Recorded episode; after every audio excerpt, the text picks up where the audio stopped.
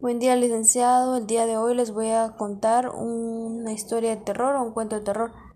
Este cuento sucedió, eh, mi abuelita nos lo cuenta más que todo a nosotros, sus nietos, y dice así, que cuando ella era pequeña, eh, su mamá se separó del papá y mm, cada noche, y ella se juntó con un con otro señor, el papá de mi abuelita.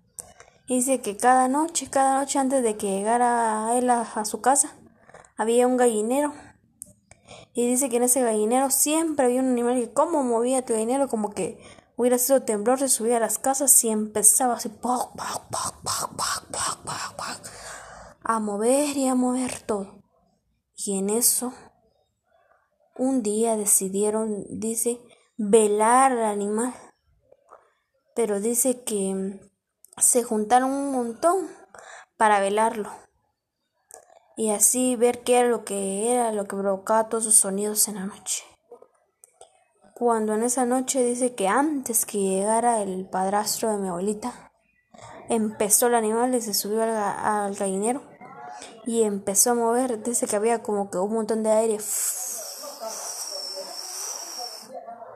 Y luego dice que empezó a mover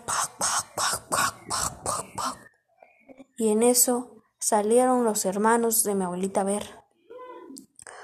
Y uno de ellos tenía una escopeta y le intentó disparar. En eso, em, el animal era como un chompipe y ellos le nombraron el chompipón. En eso, ese animal se tiró a una toma que había y se fue, dentro del cafetal. Al llegar el padrastro de mi abuelita llegó a la casa todo tomado y todo. Y desde ese entonces ya nunca vieron ese animal. Gracias.